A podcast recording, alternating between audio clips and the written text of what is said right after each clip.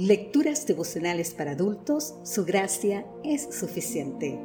Cortesía del Departamento de Comunicaciones de la Iglesia Dentista del Séptimo Día Ascue en Santo Domingo, capital de la República Dominicana. En la voz de Sarat Arias. Hoy, 2 de febrero, Hijo de Dios, Hijo del Hombre. El libro de Romanos en el capítulo 1, los versículos 3 y 4 nos dice lo siguiente evangelio que se refiere a su Hijo, nuestro Señor Jesucristo, que era del linaje de David, según la carne, que fue declarado Hijo de Dios con poder, según el Espíritu de Santidad, por su resurrección de entre los muertos. El Evangelio, es decir, las buenas nuevas de salvación, que se centran en el Hijo de Dios y el Hijo del Hombre. El mismo Pablo explica que todos pecaron y están destituidos de la gloria de Dios y que el pago que da el pecado es la muerte. Te invito a leer en el libro de Romanos, el capítulo 3, el capítulo 6. Solo podía salvarnos quien tuviera vida propia. Alguien que fuese Dios y que al mismo tiempo viviera como humano sin pecado, pues no podía expiar sus propios pecados y los ajenos.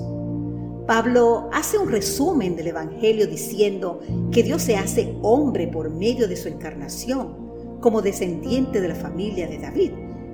Te invito a leer en el libro de Romanos el capítulo 1, en 2 de Corintios capítulo 5, 2 de Timoteo capítulo 2. Juan en Apocalipsis habla del Señor como raíz y linaje de David.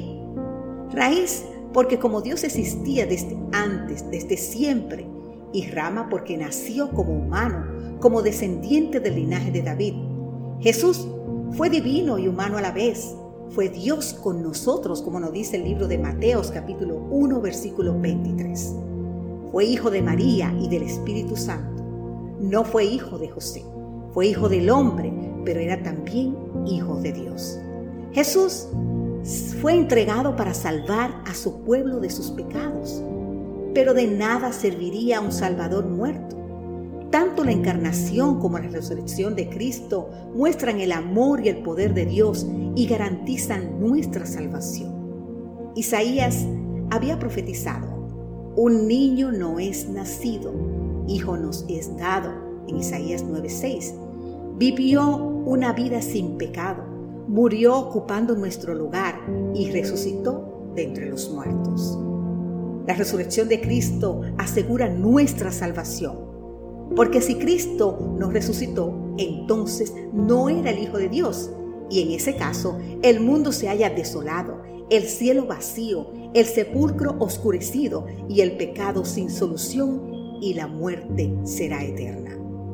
El mismo apóstol Pablo lo dice y repite, y si Cristo no resucitó, vana es entonces nuestra predicación vana es también vuestra fe.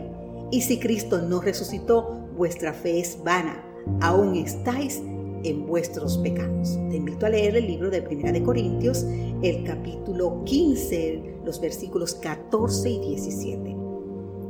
En la Biblia, el origen del mal es expuesto como el misterio de la iniquidad. Y para resolver ese misterio hay en contraposición el misterio de la piedad porque solo un amor inexplicable podría haber hecho por nosotros lo que fue hecho.